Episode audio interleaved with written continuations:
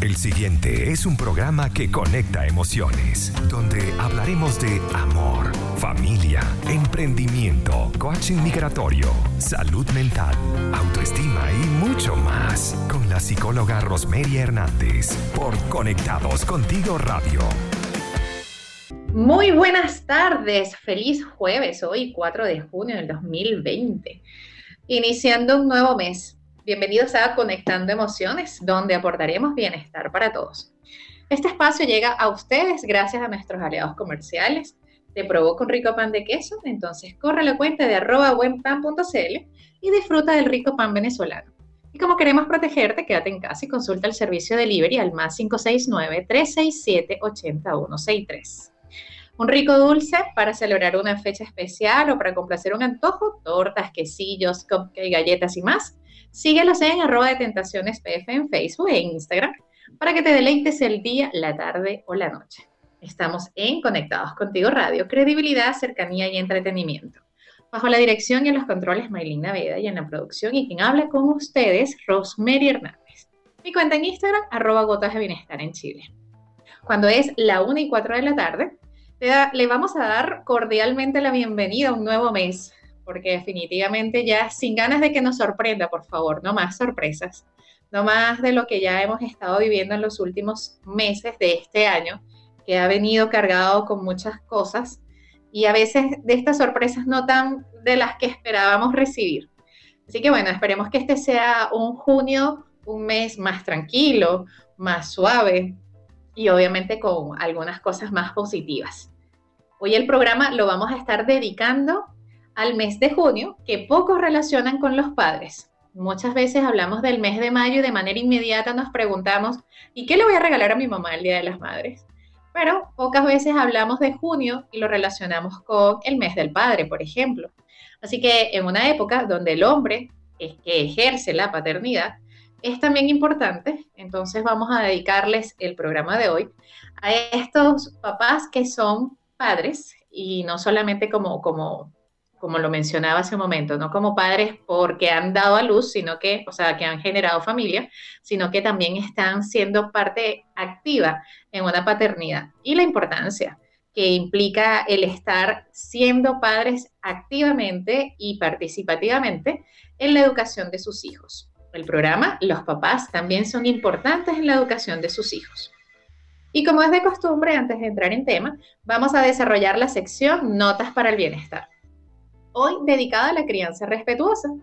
Que este tipo de crianza, pues obviamente se centra en el niño y en sus necesidades, donde se atienden las necesidades, obviamente, de los niños, pero no es lo mismo decir necesidades eh, desde la crianza respetuosa a dejar que el niño haga lo que quiera.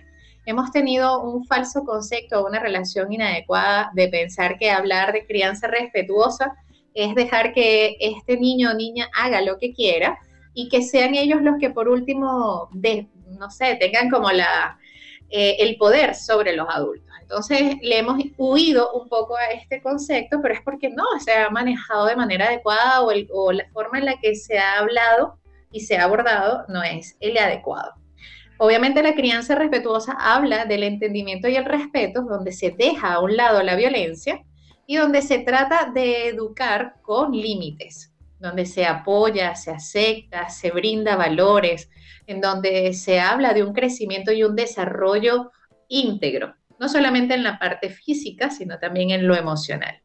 Entonces, bueno, las notas para el bienestar de hoy es hablar o, recomendar cómo lograr esa crianza respetuosa. La primera tiene que ver con regular nuestras emociones para poder conectar con el niño. No podemos hablar de que ellos no griten o que pedirles a ellos que no sean agresivos cuando nuestras reacciones hacia ellos es de esta manera. Entonces, regulemos nuestras emociones antes de dar algún tipo de pauta o de instrucción.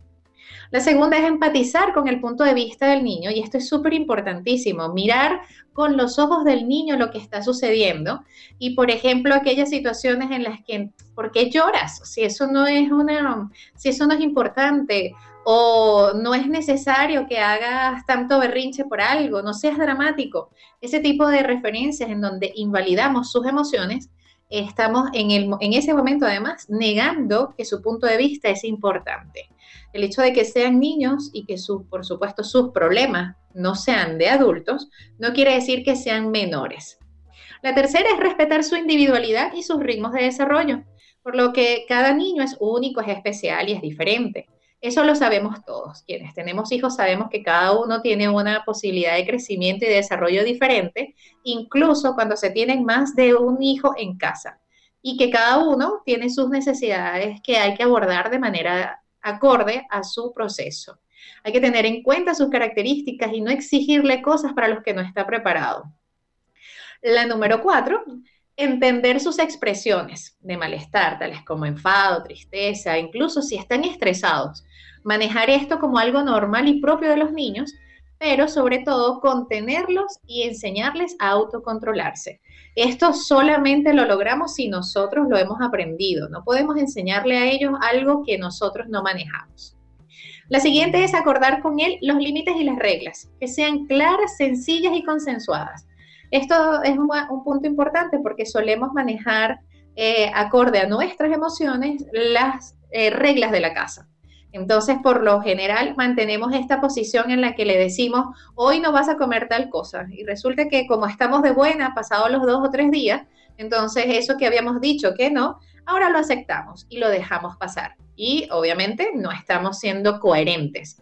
Si estamos diciendo que no, ese no debe mantenerse, no solo porque estoy de buenas o porque en algún momento estoy de malas, sino que se tiene que mantener. La siguiente es renunciar al castigo. Y esto es algo que definitivamente pudiera ser lo más complejo porque hemos aprendido a que la autoridad se ejerce desde este tipo de liderazgo con castigo, en donde el padre o la madre asume que tiene la razón absoluta y verdadera y no sintoniza con realmente el aprendizaje que puede generar el buscar opciones distintas y que ese liderazgo no, no, no es algo impuesto, es natural. Somos padres y la autoridad es natural. Así que evitar, evitar los castigos, romper con los patrones que hemos venido, con los que fuimos criados, el, uso del castigo, ya sea físico o incluso el verbal. La siguiente es mantener la calma y no dejarnos llevar por los nervios o por el estrés. Y si queremos conectar, pues obviamente con nuestros hijos, vamos a tener que hacerlo desde la calma para que pueda ser mucho más apropiado cuando este niño o esta niña haga algo mal, explicarles por qué lo ha hecho mal y enseñarles de forma que puedan reflexionar sobre su conducta y buscar alternativas. No exigirle que lo haga diferente sin mostrarle cómo es hacerlo diferente. Y bueno, ya para terminar estas notas de bienestar, felicitarlos y reforzarles cuando hagan las cosas bien y elogiar sus cualidades positivas. Esto fue Notas para el Bienestar. Vayamos a una pausa musical y al regreso conversaremos sobre los papás también son importantes en la educación de sus hijos. Ya volvemos. Y seguimos en Conectando Emociones. Recuerda que al bajar nuestra app de Conectados Contigo Radio, vas a poder interactuar con todos nosotros quienes estamos llevándote una programación especial desde que comenzamos esta cuarentena y desde que casualmente o coincidencialmente iniciamos también en la radio. Ya llevamos un poco más de dos meses y aquí estamos y seguimos. Hoy hablando sobre, en Conectando Emociones, hablando sobre los papás, también son importantes en la educación de sus hijos. Y bueno, entrando un poco en tema, hablar de esto nos hace referencia un poco cómo ha ido cambiando la cultura que obviamente desde lo machista o desde esto occidental que nos han enseñado nuestra cultura occidental, donde los hombres y las mujeres tienen asignados ciertos roles muy apropiados a su género y que se deben de cumplir acorde al género, no acorde a la dinámica. Y obviamente nuestras nuevas exigencias en estas épocas han hecho que esto cambie y ha ido, ha ido incluso padres siendo mucho más activos, mucho más participativos, porque las mujeres han tenido que salir a trabajar, donde históricamente el hombre o el papel del padre se había convertido en el protector y proveedor, y las mujeres estaban históricamente relacionadas a trabajos de la casa y el cuidado de los niños. Ahora, pues como la madre también ha salido, la mujer ha tenido espacios en el área social, laboral, ahora los padres también han tenido que verse involucrados en la crianza. Algo que me parece muy positivo y muy hermoso, mirar cómo de forma interactiva, de forma bien agradable, los hombres han generado este enlace con el embarazo, con la relación con los hijos. Eh, vemos en la actualidad padres cargando hijos, cambiando pañales y antes eso se veía como algo no tan común y ahora lo vemos con muchísimo más frecuencia. Y además aplaudimos a este tipo de padres que son participativos y presentes. Nada más, pues obviamente alejado de una realidad que el hecho de pensar que los padres no son importantes, por como lo estoy explicando, porque eso hace que justamente exista una crianza comprometida, una crianza completa. Estos beneficios son muchísimos, pero en especial no solo con los hijos, sino también para el mismo hombre o padre que ejerce esta figura, porque además le hace sentir que está haciendo algo que va a disfrutar y cuando ambos, tanto mamá como papá, generan estos roles sanos y adecuados, no hay quien tenga mayor mm, como, como éxito, sino que al final ambos tienen esa misma sintonía. Vemos a papá eh, haciéndole muñecas, a las, a las, haciendo muñecas, jugando las muñecas, disfrazándose, dejándose pintar las uñas, dejándose hacer peinados, dejándose maquillar. Y esto ya no es algo que es extraño, sino que más bien lo vemos de una forma muy, eh, muy bonita y bastante entretenida. En primer lugar, pues un gran número de estudios definitivamente confirman lo que estoy diciendo, de que mientras más sólido es el acercamiento que tiene el padre con los hijos, más sólido va a ser el desarrollo de esa personalidad de esos hijos que están creciendo en ese entorno. Van a tener figuras de apego mucho más eh, variadas y no va a generar una dependencia a una u otra figura teniendo más, eh, más presencia de personas que pudieran generarle contención, hace que sea más simple la vida de estas personas. El, el, hecho de que el padre sea incluso atento y participativo desde el momento del embarazo asistir a los ecos, mirar el crecimiento, participar en el desarrollo del niño, porque para la madre esto es algo muy natural, esto ocurre sin que exista ningún tipo de intervención, simplemente está ocurriendo en su cuerpo, la transformación ella lo vive, pero el padre, por no vivirlo, sentirlo, eh, debe buscar alternativas para, para involucrarse. Cuando estas situaciones no están presentes o cuando esto no sucede y después pasa el riesgo de al nacer el hijo no tener esta actividad o esta, esta participación, se pudiera generar algo que se le llama el síndrome del padre ausente. Y es que esta ausencia no solamente hablamos de la falta física, en el que el padre no está físicamente, también podemos tener este síndrome cuando el padre está presente físicamente, pero ausente emocionalmente. Es una de las realidades más comunes en estos momentos en los que tanto papá como mamá por motivos laborales están constantemente distraídos o ocupados con actividades. Entonces, el hecho de estar allí pero no tener esa cercanía también pudiera provocar a un padre ausente físicamente y emocionalmente. Este hecho redunda en el desarrollo emocional del niño y esto es algo interesante cuando lo sabemos y lo vemos en consulta en el área psicológica porque se demuestra lo, complejo del no tener esta presencia porque pudiéramos tener niños o niñas con más, con más dificultades en los estudios, con tendencia a la ansiedad, con un peligro latente de sufrir bullying, incluso pasarse al otro lado de la, situación y convertirse en alguien que abusa psicológicamente de los demás. Y esto es por no tener establecidos los límites adecuados. Se dice incluso, de acuerdo a ciertos estudios, de que cuando esta situación de la, de, de la ausencia paterna ocurre en la infancia temprana, los efectos son más notorios en los niños que en las niñas. Entonces vemos a niños mucho más agresivos, que rompen las reglas, que no, respetan los límites, que tienen más dificultades para, para realizar actividades, para establecer relaciones sociales sanas, para dificultades en todos los aspectos. Entonces, cuando estamos en esta, en esta situación y miramos que hay una ausencia, por eso no solamente estamos hablando es que es, que es el niño de padres divorciados, porque eso lo voy a explicar un poco más adelante, porque no necesariamente del padre divorciado o de la familia donde no ha habido presencia de papá y mamá continua, esto es posible, sino que como mencionaba, el hecho de no tener eh, contacto emocional presente también puede generarlo. Hay muchas formas en las que nos hacemos presentes y las madres debemos buscar que esta cercanía esté, se eh, ocurra, sea real porque de lo contrario estaríamos manejando solamente una autoridad en casa en donde solo las madres somos capaces. Y es una mentira total. Si estamos en una búsqueda de generar cambios en una sociedad que nos está pidiendo que hagamos diferencias, lo que debe avanzar es en casa y cómo nosotros rompemos patrones de lo que aprendimos nosotros en nuestras casas.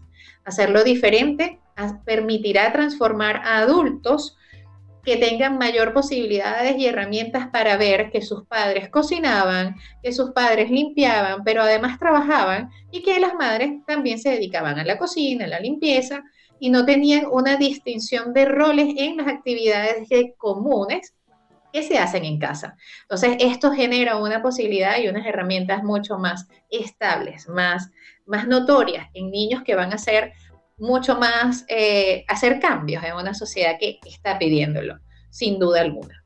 Seguimos entonces en Conectando Emociones, vamos a ir a una pausa musical. Recuerda que este y todos los programas de esta edición especial los puedes volver a escuchar en formato podcast desde las plataformas de YouTube y Spotify.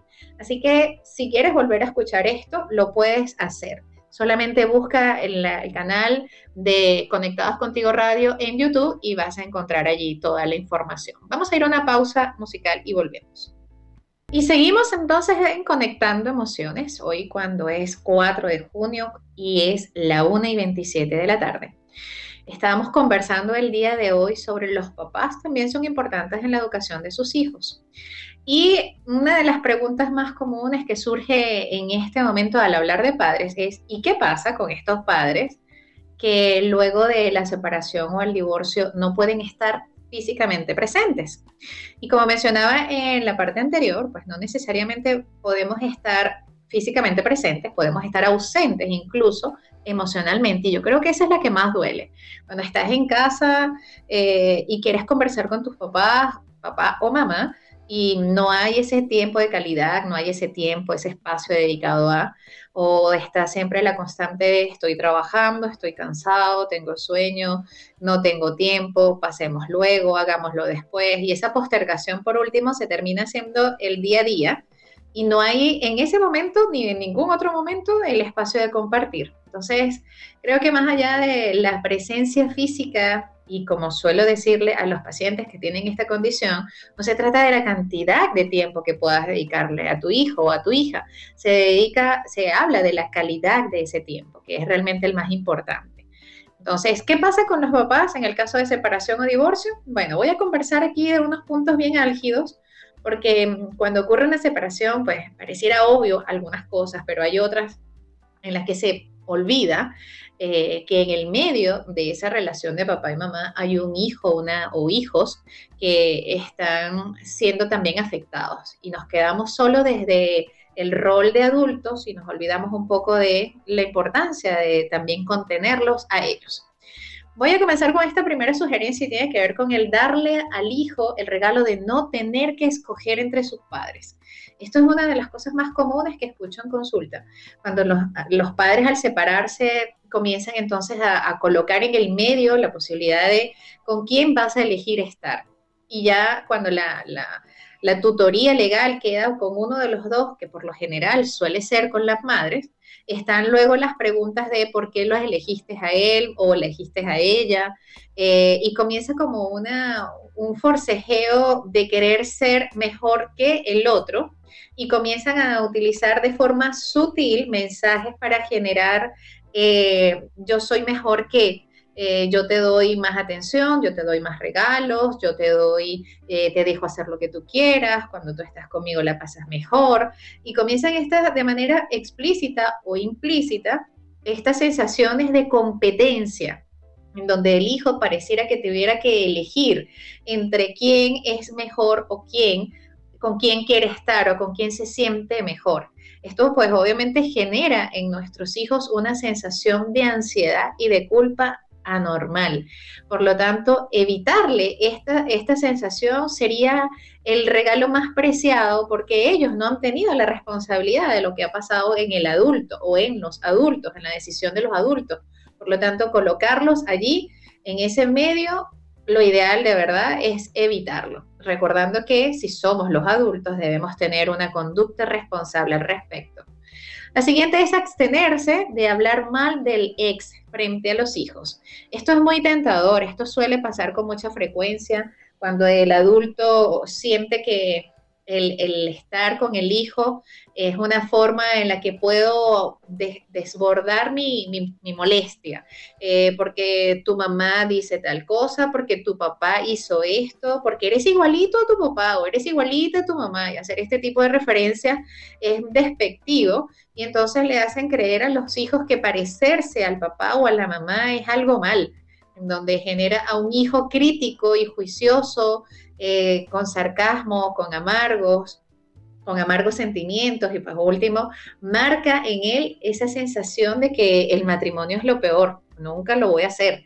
Generan esta sensación de ¿para qué me voy a casar si al final eh, tener hijos es lo peor que, sucede? Comienza a, a manejarse mensajes que no son los reales. Entonces el hijo pues obviamente va a terminar defendiéndose. Si tú amas, a alguien, vas a defenderlo eh, en el punto en el que el hijo va a tener incluso que, así no esté de acuerdo con lo que se esté diciendo, va a tener de defender. Si papá está hablando mal de mamá, él va a defender a su mamá y viceversa. Entonces es una posición también bastante incómoda.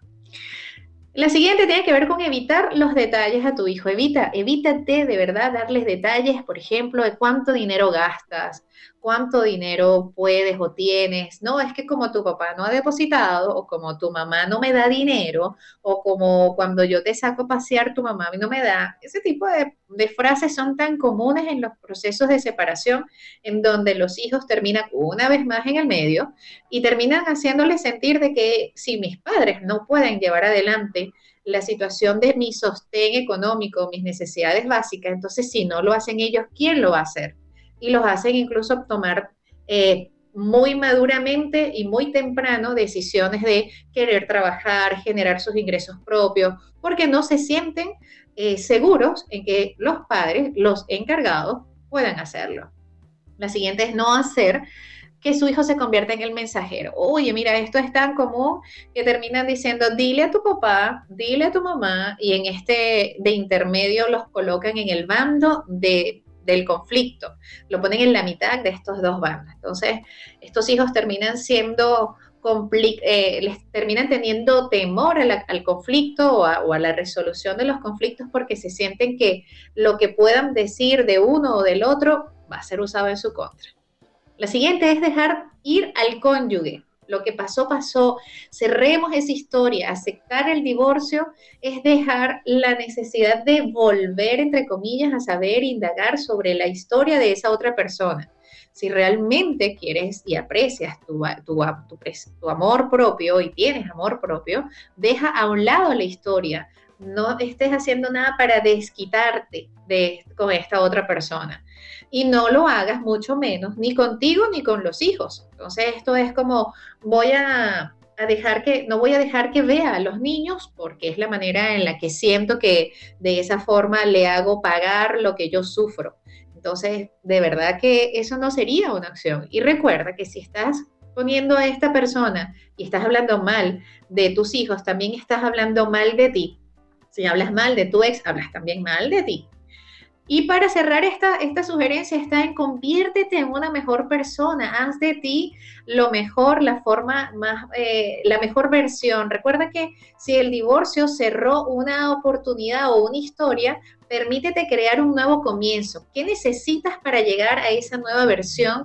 Recoge lo que necesitas aprender de la experiencia vivida y conviértete en un ejemplo para ti y para tus hijos de cómo hacerlo diferente y mejor en una nueva oportunidad de vida. Así que, de verdad, si estás teniendo estas situaciones, consigue ayuda, no caigas en la tentación de que tus hijos se conviertan en tus terapeutas. Ellos no tienen la responsabilidad. Lidia tú con tus sentimientos, lidia tú con tus responsabilidades y no los hagas a ellos cargo de esto. Vamos a ir a una pausa musical y volvemos en un momento. Y seguimos en Conectando Emociones cuando es la 1 y 42 de la tarde. Acá estamos acompañándote en esta cuarentena que continúa, pique y se extiende. Al menos por acá, por Santiago de Chile, nos han renovado unos días más de cuarentena. Seguimos entonces mantenidos, manteniéndonos en casa, resguardándonos, porque esa definitivamente es la única manera por ahora que tenemos de cuidarnos y cuidar. Eh, seguimos entonces en Conectados Contigo Radio, con actualidad, con entretenimiento, con información que va generando en estos momentos no solamente entretener, sino que además informar. Hoy en el programa Conectando Emociones estamos hablando sobre que los papás también son importantes en la educación de los hijos y estamos valorando su presencia y dándole el justo valor a que tengan este compromiso de ser activos, de ser participativos. Y bueno, resulta que hay una pregunta que viene que también suele ser común y es, ¿y qué sucede cuando no hay padre? Esto también preguntan con frecuencia cuando hablamos de los padres. Y la respuesta, señores, es que siempre hay padre. Resulta que no está solo el biológico, porque obviamente si no está este, por las razones que sean, por fallecimiento, por rupturas y separaciones, donde las cosas no quedaron nada bien y el padre se ausentó y no hubo ninguna otra manera de volver a conectar, pues hay muchas suplencias. Y esto, en este momento, tenemos familias extensas como tíos, abuelos, en el entorno como los amigos, padrinos, gente que siempre está presente. Incluso en las escuelas, los profesores, los educadores, eh, si realizan algún tipo de actividad extracurricular donde está eh, un maestro o alguna otra persona que genere esta figura, va a ser un hecho constatado de que el hijo no se educa solo y que en el ámbito familiar somos una tribu que estamos formados por diferentes personajes. Y entre estos diversos de, personajes o personas, está obviamente los que inciden en el día a día del niño y que de manera mm, natural surge la representación o la identificación con esta figura paterna.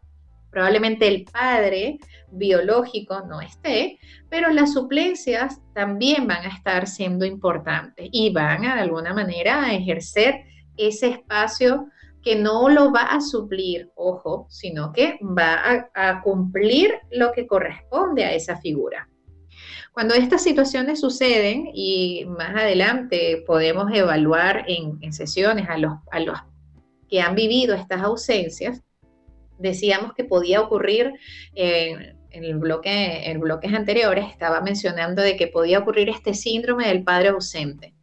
Y cuando no está esta figura y, la, la, no la identificamos o no la, no la señalamos como la persona con la que yo me crié, que me cuidó, que estuvo conmigo, que no fue no solamente el activo a nivel físico, sino a nivel emocional también ausente, está el hecho de aceptar de que si tenemos estas heridas, ahora hay que sanarlas hay que, hay que avanzar acorde a las edades en las que nos estamos dando cuenta que esto pudo haber generado daños en nuestras vidas como adultos.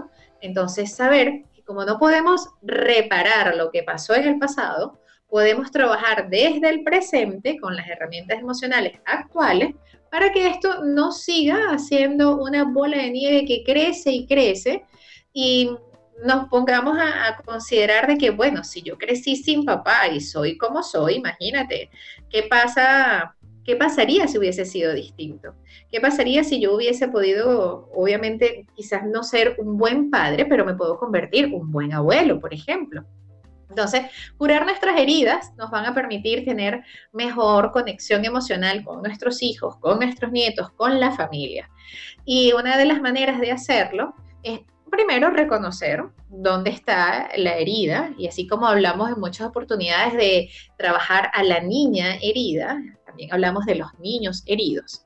Entonces, hacer primero consciente de que un papá ausente es una persona que también estuvo dañado psicológicamente y que no dispuso de las herramientas emocionales necesarias para guiar nuestro camino y que en definitiva no actuó de una forma intencionalmente para hacer daño, lo hizo como pudo y lo que tenía al alcance para hacer. Pues en segundo lugar, también hacer un análisis un poco más profundo del padre y reconocer también sus carencias, el darnos cuenta de que sus actitudes reflejaban ese poco equilibrio interno que venía con él y esa historia que traía. Y que esto no justifica o no, o no necesariamente tiene que justificar todos los padres ausentes o todas las historias donde los padres han sido ausentes, pero nos da a nosotros los adultos, en el momento de que lo reconocemos, una manera de asumir que podemos hacerlo diferente y que se supone que cada generación debe hacerla mejor que la anterior. Así que en lugar de juzgar, señalar y colocarnos en un plan de mirar atrás y montarnos una muleta de decir es que yo soy así porque mi papá fue así, o porque no tuve un papá, o porque eh, esto no estaba, entonces en lugar de generar esa, esa sensación de eh, victimización, busquemos la responsabilidad de cómo puedo hacerlo yo ahora diferente y cómo puedo hacer que esta generación sea mejor que la anterior, haciéndolo bien o haciéndolo como yo hubiese querido que hubiese sido mi infancia. Conviértete en el papá que hubieses querido tener. Entonces, eso sea mucho más sano, eso es mucho mejor, eso te lleva a tener más responsabilidad de lo que hoy puedes hacer. Así que entonces, dándole estas sugerencias, vamos a ir a una pausa musical ya para ir cerrando y cuando volvamos vamos a ir dando algunas, algunos, algunos puntos importantes de trabajar esto que nos lleva a ser mejores padres activos dentro de la relación con nuestros hijos. Vamos a una pausa musical y regresamos. Y seguimos en Conectando Emociones, ya cerrando el programa del día de hoy que estuvimos conversando justamente en el mes de junio. Hablar de los padres debe, debe ser ya asociado, así como el mayo es el Día de las Madres o hablamos del mes de las Madres, comenzar a hablar de junio debería ser en estas nuevas épocas también hablar de los padres y darle ese nivel de relevancia e importancia que corresponde. Decía que en esta, en esta parte, ya para finalizar, vamos a ir dando algunas sugerencias de cómo convertirnos o convertirse, en el caso de los padres, en ese ejemplo para que tus hijos también se, te sientan, no solamente físicamente, sino emocionalmente. La primera tiene que ser con comunícate y escúchalos. Ellos necesitan sentirse importante para ustedes, para ti. Y en el mundo de los adultos tenemos muchas cosas que hacer, pero tú, papá, acércate, acércate, ponte a su altura, escúchalos. Hay una de las cosas que ellos disfrutan mucho, los hijos, y es el juego con los padres, y en especial con los papás, porque como mamá siempre son más sutiles los juegos y tenemos muchos miedos. Ah, siempre andamos con el temor de que se puedan caer o que les pueda pasar algo, mientras que los papás son un poco más osados. Así que disfruten ese espacio. La presencia o la ausencia de la figura no es un factor influyente, por lo tanto, es importante que pases tiempo con ellos. Da el ejemplo. Esto es importante, no le digas qué hacer, muéstraselos, enséñales. Además, demuéstrales afecto, manifiesta tu cariño, sé un padre amoroso, sé un padre cercano afectivamente. Eso les va a ayudar a su autoestima. También establece límites, eso es importante. Ellos deben de saber qué hacer y hasta dónde pueden llegar. Por lo tanto, no, no exijas desde la autoridad, hazlo desde el ejemplo. Una recomendación, pero súper valiosa, es no compararlo con otros, evitar la comparación con otros niños, con otros eh, de sus edades o de otras familias. Las comparaciones siempre dañan el autoestima, evitarlo en, contrario a esto o en sustitución, elógialo, celébrale sus logros, hazlos sentir protegidos, amados, dales un espacio y hazlos sentir que tú estás allí para ellos. Entonces, eh, ya para cerrar, pues obviamente también te invito a que evites la sobreexigencia para ti y para ellos. No te quieras convertir en un padre perfecto ni, convertirte en el que no va a, a, equivocarse nunca. Admite tus errores y delante de ellos también, si es posible, para que ellos aprendan y además de que pueden ser honestos cuando alguien se equivoca y no pasa nada. Tampoco les sobreexijas hacer siempre en todo lo mejor, porque van a haber momentos en los que no va a ser posible. Y eso también es importante, manejar esas tolerancias a las frustraciones. Quiero darles las gracias, cerrar este programa diciéndoles que me siento agradecida por una vez más acompañarnos en este espacio y darle las gracias además por ser fieles oyentes y fieles escuchas de este programa Conectando Emociones.